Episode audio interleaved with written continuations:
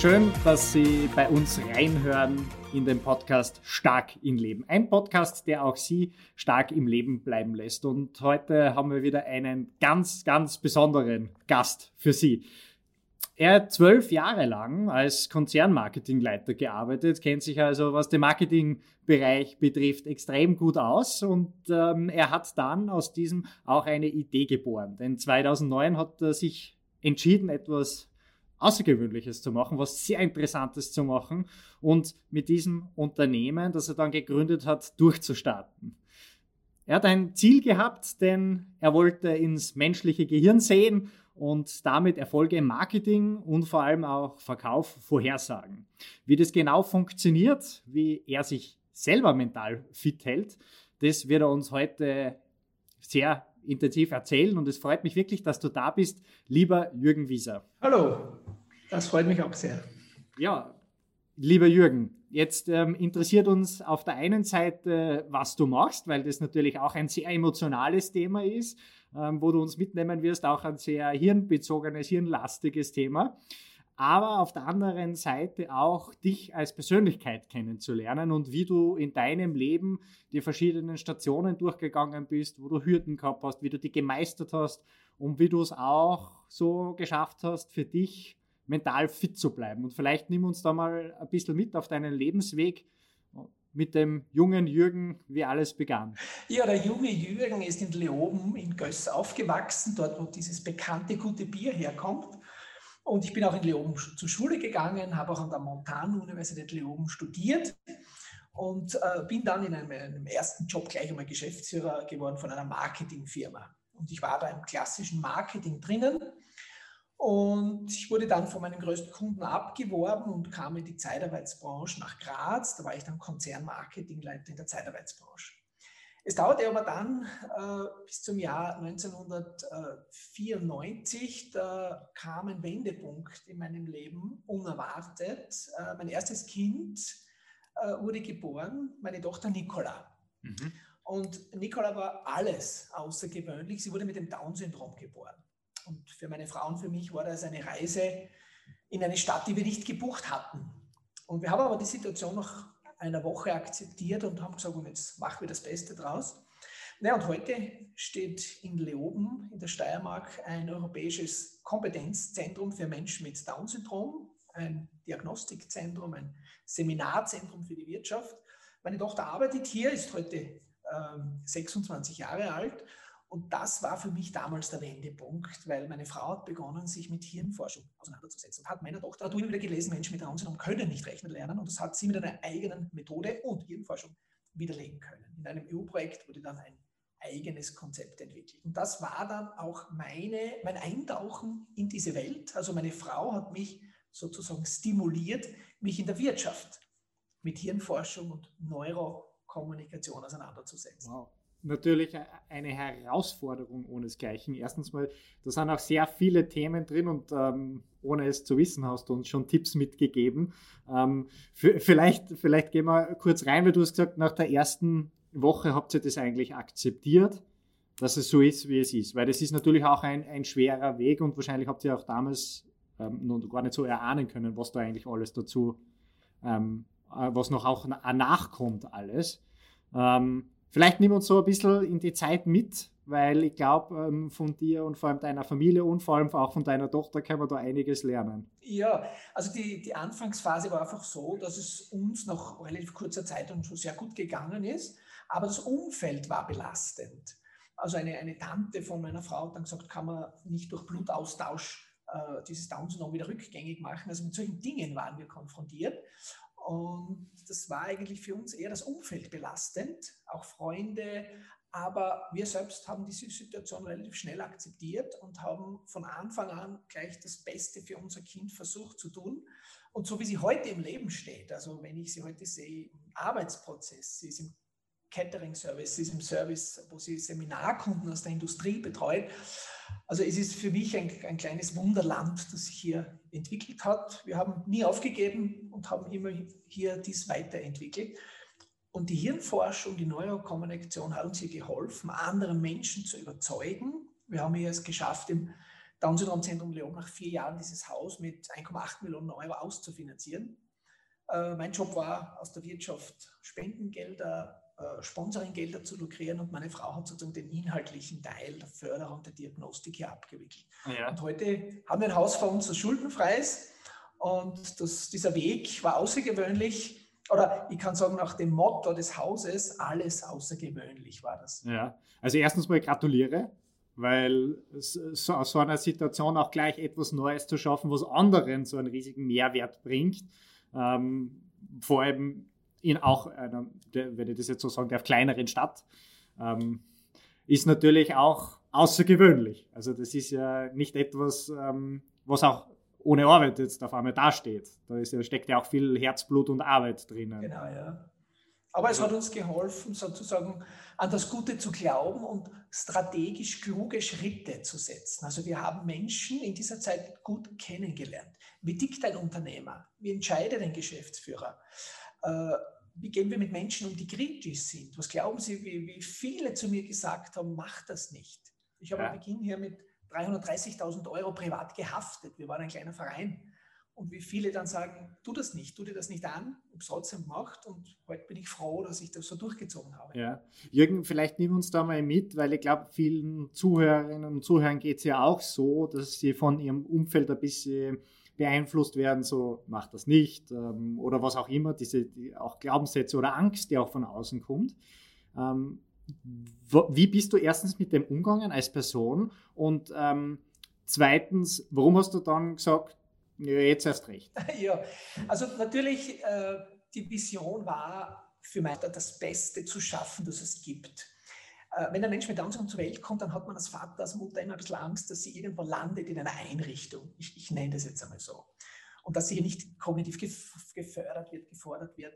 Und davor hatten wir wirklich Angst. Und wir haben dann gesagt, wir errichten etwas selbst, wo sie einen wertgeschätzten Arbeitsplatz hat. Und das war unser Antrieb, die, Motiva die Grundmotivation sozusagen. Ja. Aber dann braucht es natürlich viel, äh, viel Menschen nicht zu glauben. Das ist auch ganz wichtig, selbst Experte zu werden. Ja. Also ich kann sagen, meine Frau ist heute besser drauf wie fast alle Ärzte in dieser Branche. Ja. Und äh, durch die Erfahrung und durch die positiven Erfolgswege, durch die Cases, die sich positiv entwickelt haben, von anderen Kindern auch, äh, haben wir natürlich sehr viel Erfahrung gesammelt, speziell meine Frau. Und äh, wir haben immer bottom-up gehandelt. Also wir haben immer gesagt, was brauchen die Menschen, die wichtigsten, nämlich das sind Menschen mit Down-Syndrom, was brauchen die? Ja. Wir haben nicht auf die Organisation geschaut, nicht auf, auf die Mitarbeiter, wir haben immer auf die Kernzielgruppe geschaut. Und darauf haben wir alles aufgebaut.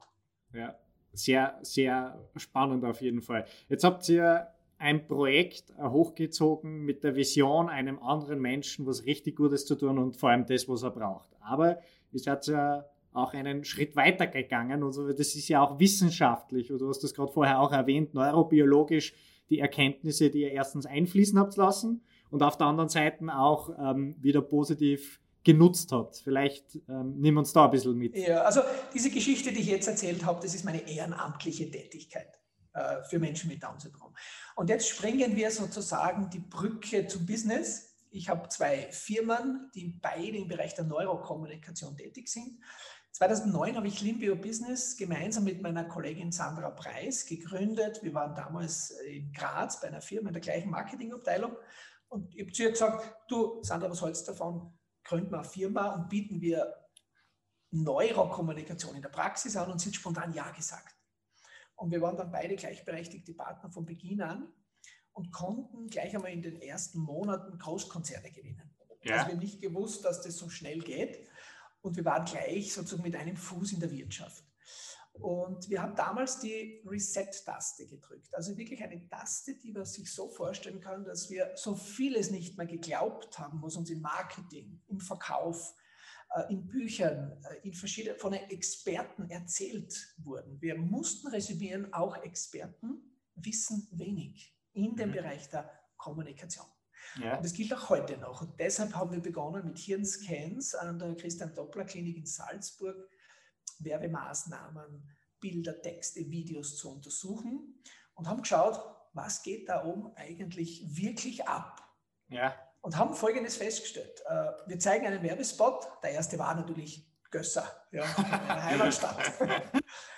ich wollte immer hinter die Kulissen blicken, warum ist Gösser so erfolgreich? Und die ja. Werbespots waren wirklich ausgezeichnet. Und da legen wir Menschen in den Scanner rein, äh, messen unbewusst ihre Hirnreaktionen, ihre Belohnungen, die für Verkauf und Kaufverhalten wichtig sind. Und dann kommen sie zur Befragung. Mhm. Und da haben wir erstmals gesehen, dass Menschen in der Befragung beispielsweise etwas negativ beurteilen, aber im Hirnscan total belohnt worden sind. Ja. Plötzlich war für uns eine neue Welt offen. Okay, die Leute erzählen uns etwas anderes, was sie tatsächlich hier im Gehirn abbilden. Mhm. Und wir haben für uns die Welt der Irrationalität entdeckt und auch der hohen Emotionalität. Ja. Und diese Strategien leiten wir heute für unsere Kunden ab. Also wenn ein Kunde ein Produkt in einer Präsentation verkaufen will, dann achtet er mit unseren Neuronuggets, wie wir das nennen, diese strategischen Bausteine, dass er wirklich beim Kunden ankommt. Und da ja. spielt Emotion, aber auch irrationales Verhalten eine ganz, ganz wichtige Rolle. Nimm uns da vielleicht einmal in dieses irrationale Verhalten mit, hm, was, was das wirklich konkret dann am Beispiel bedeutet. Also wenn man jetzt so ähm, klassische Werbung hernimmt, ähm, wo wären so diese Irrationalitäten und wo würdest du sagen, da setzen wir uns genau rein? Zum Beispiel, äh, ihr kennt alle eine Werbung einer bekannten Möbelfirma in Österreich. Ja? Diese Familie ist bekannter wie die österreichische Bundesregierung und und wir haben auch hier verschiedene Tests durchgeführt und da sagen wirklich neun von zehn Österreichern, das nervt mich, diese Werbung nervt mich. Trotzdem kaufen sie. Das ist das irrationale Verhalten. Also ich jammere und kaufe trotzdem. Und hier kann man sehr gut auch mit Hirnscans nachweisen, dass diese Werbung sehr klug gestaltet ist. Also wir wissen heute, Werbung muss nicht gefallen, um zu verkaufen übertragen auf andere Bereiche, beispielsweise Arbeitssicherheit. Also wir beraten auch Firmen im Bereich Arbeitssicherheit und da geht es um Leben und Tod. Jetzt kann man sich vorstellen, wenn wir schlechte Unterlagen haben, schlechte Unterlagen, äh, wo ich jemanden eine Gefahr weiterbringe, da hat es dann dramatische Auswirkungen. Also auch in diesem Bereich sind wir tätig, um dieses Wissen, wie ich andere Menschen zu einem bestimmten Verhalten bringe, hier umzusetzen. Ja, sehr spannend, weil ihr habt ja jetzt nicht nur ihr zwei, die ihr das gegründet habt, an dem gearbeitet, sondern ja auch viele Wissenschaftler und vor allem auch in der Christian Doppler Klinik ähm, mit ähm, viel Wissenschaft und vor allem Scans gearbeitet. Genau, genau. Wie, wie groß? Vielleicht ganz kurz, wir selbst sind jetzt nicht die Wissenschaftler, wir nutzen wissenschaftliche Methoden und haben hier eine Partnerschaft, wo wir für die österreichische Wirtschaft, Deutschland, auch Schweiz, äh, Aufträge abwickeln können. Ganz bestimmte Fragestellungen. Und das reicht von der Werbung über Social Media Postings, also auch äh, digitales Online-Marketing ist ja ganz wichtig, ist immer stärker im, im, Kommen, aber auch Dinge wie Arbeitssicherheit oder wie gestalte ich ein Video. Mhm. All diese Dinge sind hier wichtig und dann nutzen wir diese Hirnscans mit einem Forschungsscanner. Ja. Wichtig ist immer, dass, dass die Meinung des Einzelnen dann keine Rolle mehr spielt. Also es ist ganz lustig, wenn ich oft in einer, in einer großen Firma bin und dann gibt es einen Vorstandsvorsitzenden und der gibt dann seine Meinung kund zu einer neuen Kampagne und ich sage dann halt immer, Herr Vorstandsvorsitzender, ja, man kann so sehen, aber Sie sind halt nur eine Ein-Personen-Statistik. Ja, ich darf da ein bisschen frecher sein als Externer, aber ich möchte einfach diese Bewusstseinsbildung vermitteln. Liebe Leute, ihr habt nur eine Einzelmeinung. Mhm. Es geht um die Grundgesamte. Wie dick die Masse? Ja. Und eine Anwendung haben auch natürlich in dieser Corona-Krise. Wie hätte man das kommunikativ besser machen können? Da geht es ja auch um die Masse ja. und nicht um die einzelne Meinung von einem Kampagnenchef einer Agentur zum Beispiel. So, jetzt nachdem du das so ähm, mutig angesprochen hast, kommt natürlich gleich die provokante Frage, wie hätten wir es besser machen können? Ja, also du weißt ja, Corona, das ist ein Thema, das sehr polarisiert. Äh, ich beschränke mich nur auf meinen Bereich, wo ich mich auskenne, das ist Kommunikation. Ich hätte zum Beispiel die TV-Spots völlig anders gestaltet.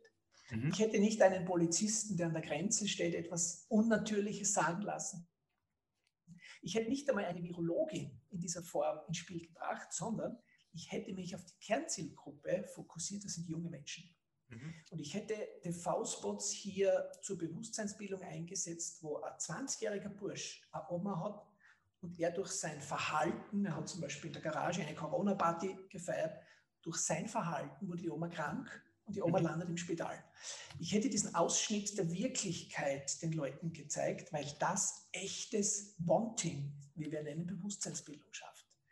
Ich komme dann gleich dazu, was wir im Hirnscan festgestellt haben, warum Menschen Dinge nicht tun. Wir, wir wissen es heute. Und vor allem, was müssen wir tun, damit sie Gewohnheiten etablieren.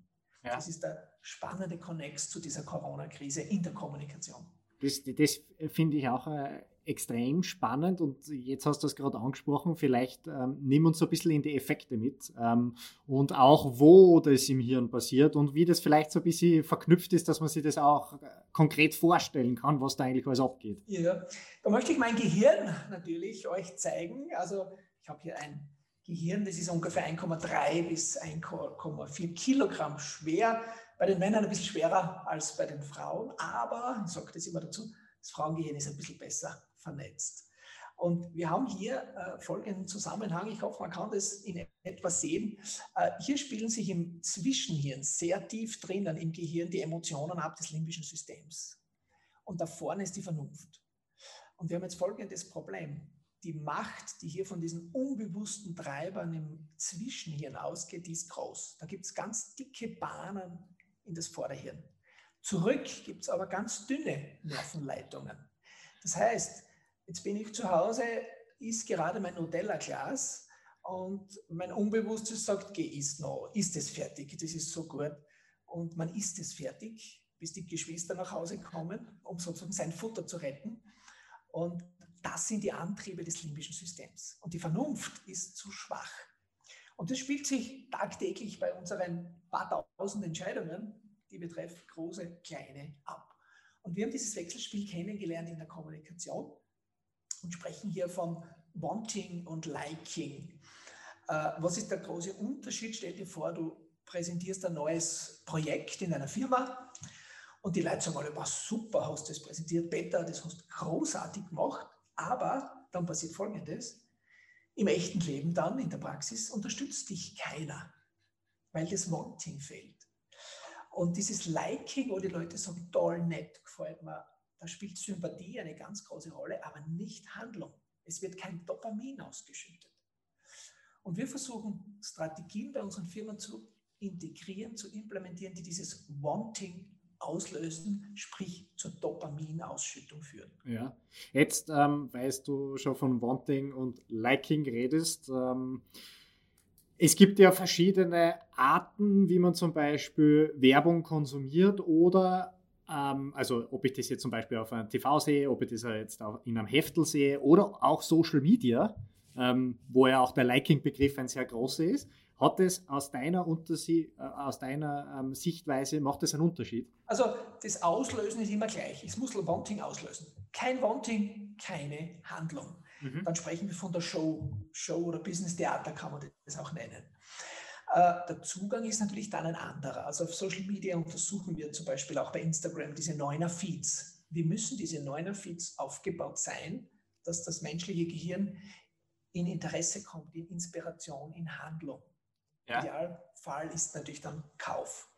Äh, wenn ich jetzt beispielsweise ein Inserat habe in einem Fachmagazin und ich schlage das auf, bin ich in einem ganz anderen Modus. Ich muss zwar wieder dieses Wanting auslösen, aber ich habe zum Beispiel einen anderen Zeitfaktor. Mhm. Ich kann selber vorne nach hinten blättern. Äh, die Bildwirkung ist ganz wichtig. Also wenn ich nicht capture, zum Beispiel in, den ersten, in der ersten Sekunde, äh, wird schwer werden, dass der User oder der Kunde, der potenzielle hier hängen bleibt. Mhm. Oder ein ganz anderer, anderer Bereich ist dann ein Video. Wir arbeiten zum Beispiel bei Präsentationen mit sehr kurzen Videos. Äh, diese drei, vier Minuten Videos, die setzen wir kaum mehr ein, ist zu lang. Mhm. Und da sagen wir unseren Kunden, wie muss ein Video aufgebaut sein. Also mhm. die Zugänge sind unterschiedlich, aber das Ziel ist immer das gleiche, Handlung auszulösen. Ja, jetzt ist natürlich unser emotionales Hirn extrem stark und 80 Prozent unserer Entscheidungen sind rein emotional ähm, und 20 Prozent und 20 Prozent glauben wir, dass es rational ist, aber ähm, es ist ja trotzdem ähm, emotional und das Hirn ist ja auch ähm, von der Evolution her so gebaut und sehr sinnvoll, dass das ähm, passiert. Ähm, jetzt frage ich dich, lieber Jürgen, wenn wir jetzt das wissen und auch aus der in der Marketing-Sicht das jetzt wissen, ähm, wie kann ich das auch für mein Leben vielleicht umlegen und vielleicht auch so nutzen, dieses Wissen. Ja, es kommt jetzt darauf an, was heißt Leben? Äh, ist das das Privatleben, wo ich bei einem Verein mich durchsetzen möchte mit einer Meinung oder wo ich jetzt als Einzelunternehmer andere Kunden mit meinen Präsentationen begeistern möchte? Äh, es gibt für all diese Dinge vor uns Lösungen. Beispielsweise, wenn jemand eine Präsentation hält, mhm. möchte potenzielle Kunden, Neukunden gewinnen. Äh, wir sagen immer, beginnen Sie bitte nie mit Ihrer Firmengeschichte. Also die Leute starten ihre PowerPoint-Präsentation und bei uns ist es wirklich verboten, mit der Firmengeschichte zu beginnen. Wir brauchen ein emotionales Highlight am Beginn, kurz vor dem Ende noch einmal. Wir sagen, bedanken Sie sich bitte nie bei Ihren Kunden oder Zuhörern für die Aufmerksamkeit. Die ganze Welt bedankt sich für die Aufmerksamkeit. Warum?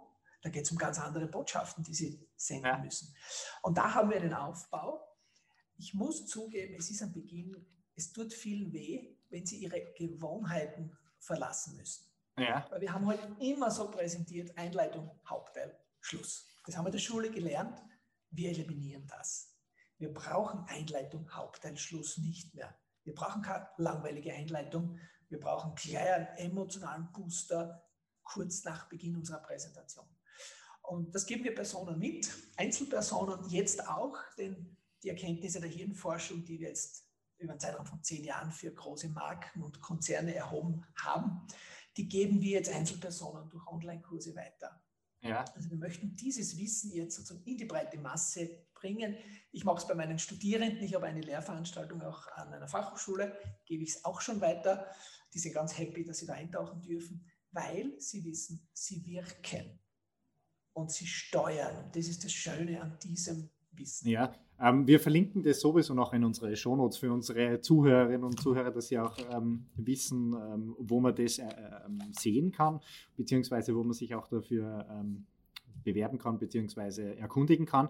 Ähm, jetzt gehen wir vielleicht noch ein Thema zurück, weil ich sage immer, das, das ganze Leben ist in meinen Augen ein Verkauf, egal was man macht, ob man das jetzt vom äh, Privaten will, ob man das äh, beruflich machen will. Man muss immer sich selber auch präsentieren und irgendwas verkaufen. Ob das eine Idee ist, ähm, angefangen, ob das mal spazieren geht, ähm, bis über wirkliche Business-Fragen, ähm, ist man ja da immer drinnen. Jetzt ähm, gibst du dieses Wissen ja weiter. Vielleicht gehen wir nochmal zu den ähm, Punkt vom Hirn zurück, weil ich glaube, das ist ähm, sehr spannend. Ähm, vielleicht kannst du uns nur so zwei, drei Erkenntnisse mitgeben, was aus der Neurobiologie in den letzten Jahren aufgekommen ist im Sinne von Hirn, Thema Werbung. Also vielleicht Werbung, Verkauf, äh, diese beiden Blöcke sind hier sehr, sehr wichtig. Äh, zum einen, ich habe schon erwähnt, man muss das Gespür haben für Liking und Wanting und vor allem diesen Unterschied. Das haben wir das Zweite, wir müssen visualisieren. Das menschliche Gehirn ist so konzipiert, dass wir unglaublich viel im Hinterkopf, im äh, Occipitaler temporalen Kortex, wie der heißt, ganz viel Visuelles verarbeiten können. Also es darf keine PowerPoint-Folie mehr geben, nur mit Text. Das ist bei uns absolut verboten, außer bei dem Zitat. Und diese Visualisierung haben wir einfach nie gelernt. Wir haben es nicht gelernt. Wir können in den Firmen äh, kaum visualisieren. Und das ist ein ganz ein wichtiger Aspekt. Also Liking Wanting, Visualisierung. Dann unterscheiden wir vier Denkstile. Ich kann nicht jeden Kunden gleich behandeln, der mir gegenüber sitzt als Einzelperson. Ich muss zumindest wissen, grob, wie tickt dieser Mensch. Und da arbeiten, arbeiten wir in der Praxis mit Denkstilen. Wir haben vier Denkstile im Hirnscan untersucht, analysiert. Äh, die Zahl vier haben wir bewusst gewählt, weil sich der Mensch nicht mehr Dinge merken kann, zeitgleich synchron wie vier.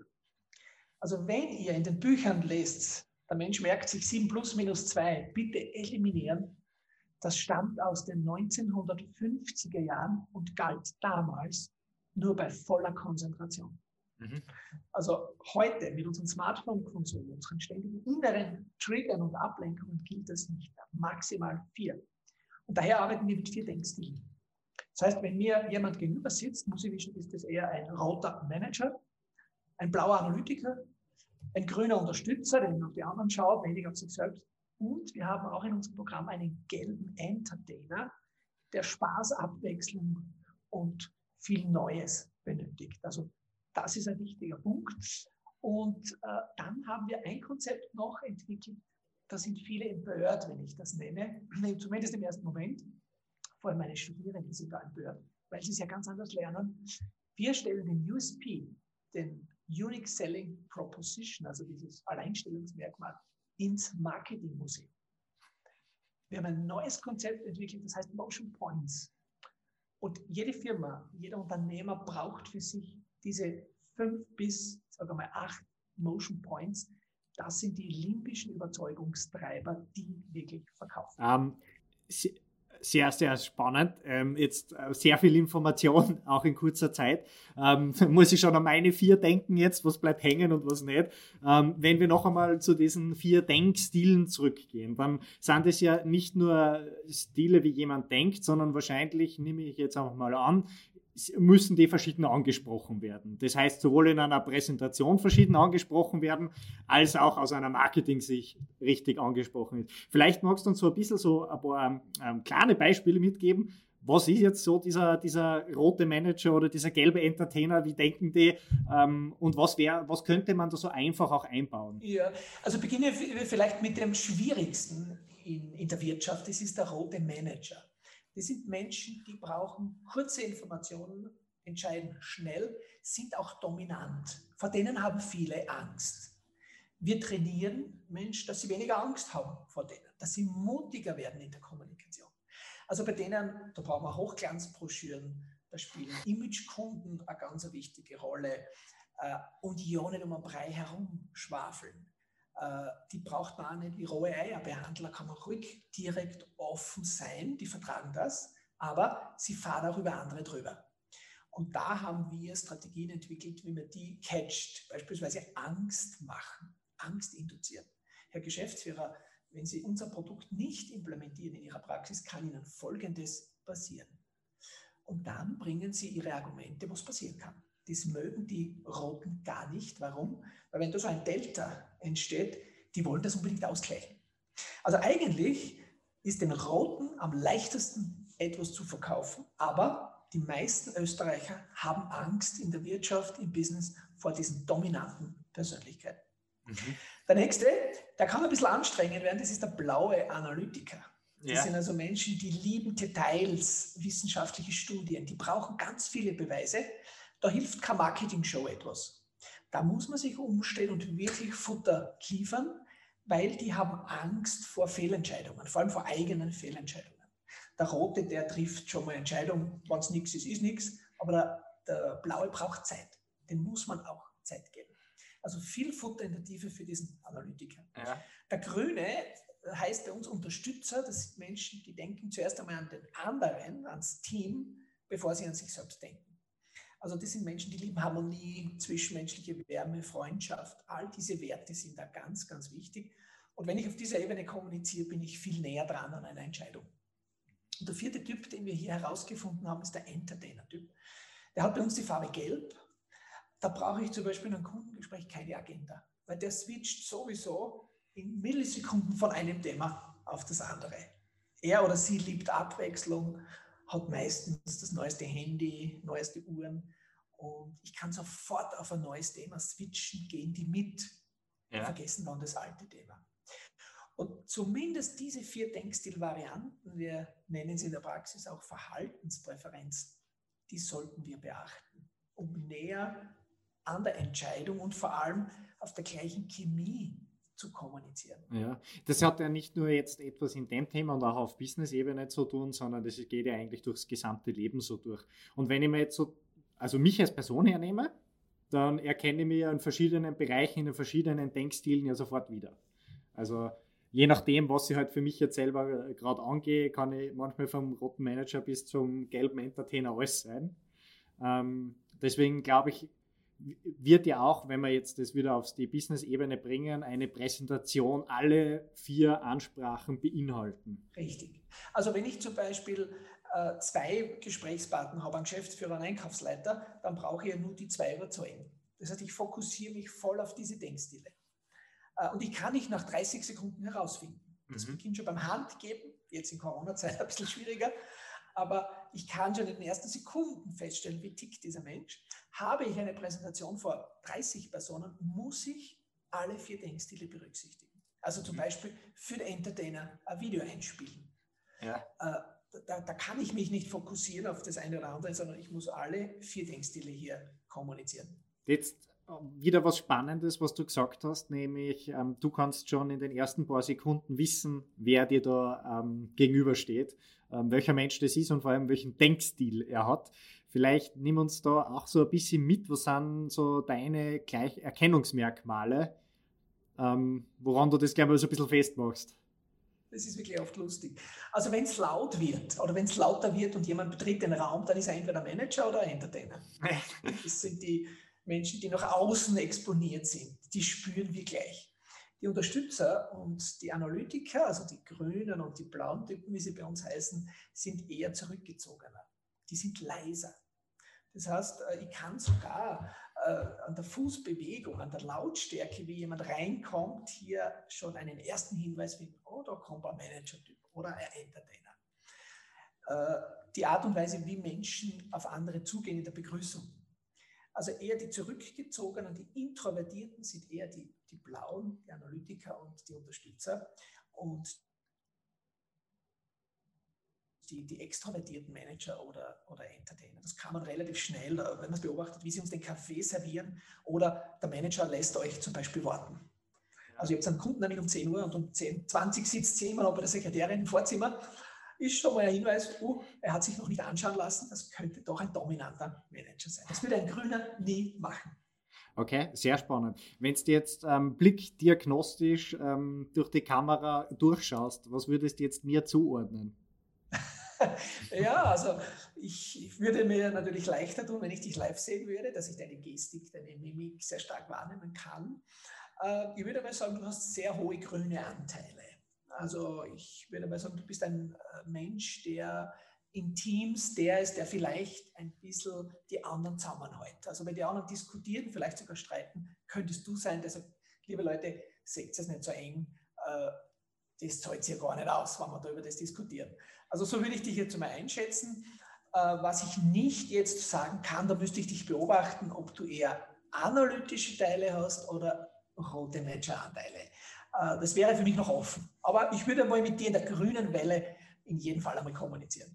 Ich muss vielleicht eines dazu sagen, jeder Mensch hat meistens zwei Denkstile stärker ausgeprägt. Ja. Also nicht nur einen. Wir haben von allen vier etwas, aber zwei sind meistens bei 90 Prozent unserer Tests, die wir machen, sind zwei stärker ausgeprägt. Wenn ich jetzt so ähm, das, das, das, hernehme, dann wäre es ja, ne,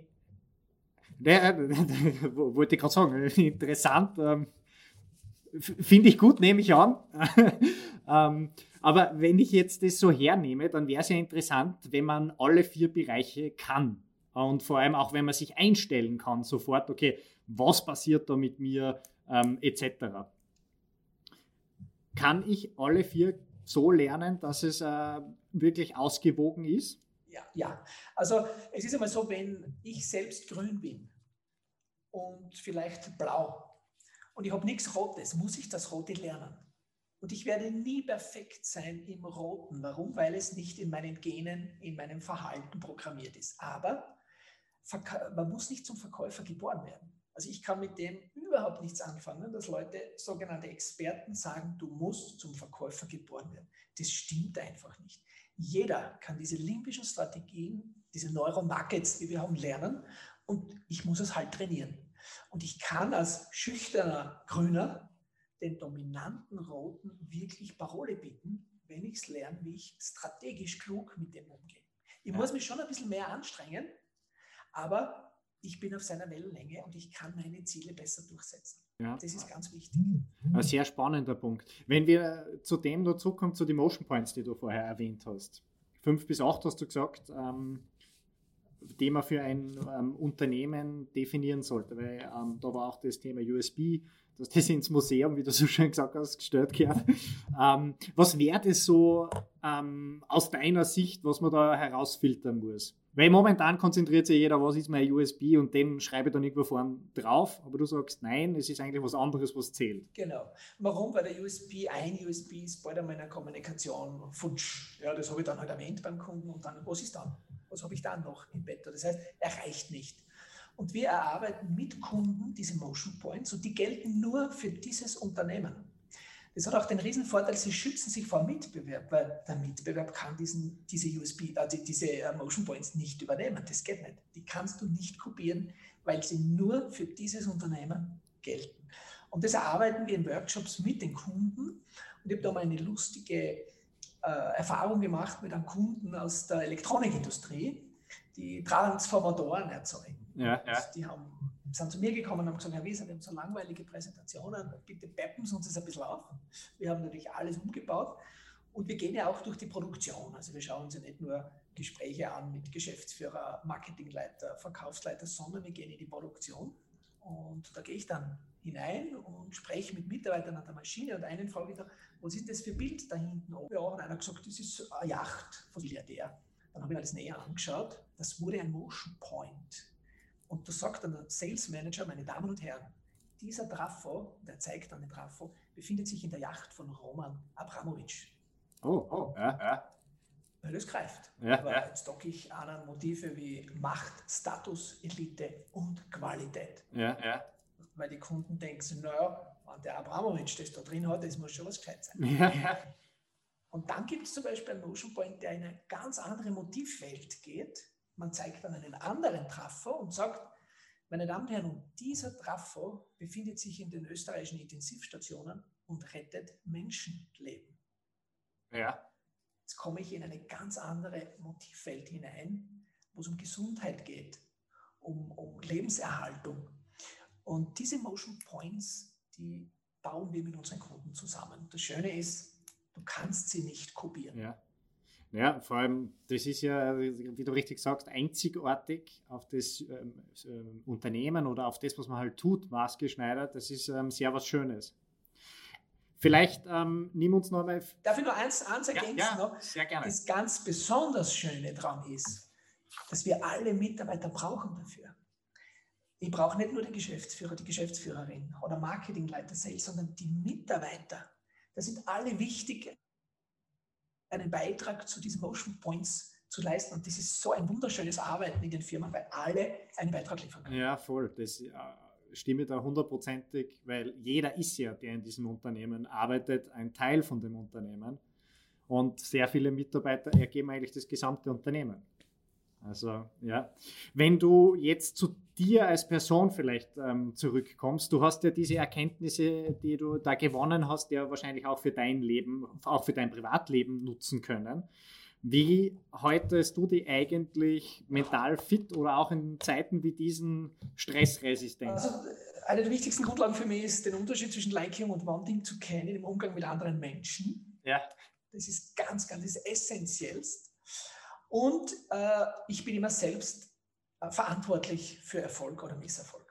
Also ich gehe so durchs Leben, dass ich sage, wenn ich etwas nicht schaffe, ich bin schuld. Ich gebe niemand anderen die Schuld. Dem Markt nicht, meinen Kunden nicht. Oder gerade der eine, der jetzt äh, mich vielleicht in eine schwierige Situation gebracht hat. Also ich lebe so, dass ich sage, ich selbst habe die Kontrolle und ich habe es in der Hand. Ja. Weil damit mache ich mir oder mache ich mich nicht abhängig von anderen Kräften. Also dieses Mindset versuche ich wirklich zu leben. Ich bin selbst schuld, warum es nicht klappt. Ja. Ich lebe auch dieses Beta-Mindset. Das kennen viele nicht. Äh, man kennt so diese Beta-Version aus der Softwareindustrie. Also wenn Microsoft ein Produkt rauskommt, gibt es oft so eine Beta-Version. Mit der kommt man dann am Markt und erhofft sich Feedback, weil es noch nicht ganz optimal voll professionell ist. Schwächen sozusagen vom Markt. Und das mache ich auch. Äh, ich entwickle Dinge und gehe dann raus damit. Ja. Aber nicht jetzt schlampig, es ist halb fertig, sondern schon durchdacht. Aber dann weiß ich, ich kann es jetzt nicht mehr optimieren. Äh, ich gehe raus und die meisten haben Angst, diese Dinge dann auszuprobieren. Ja.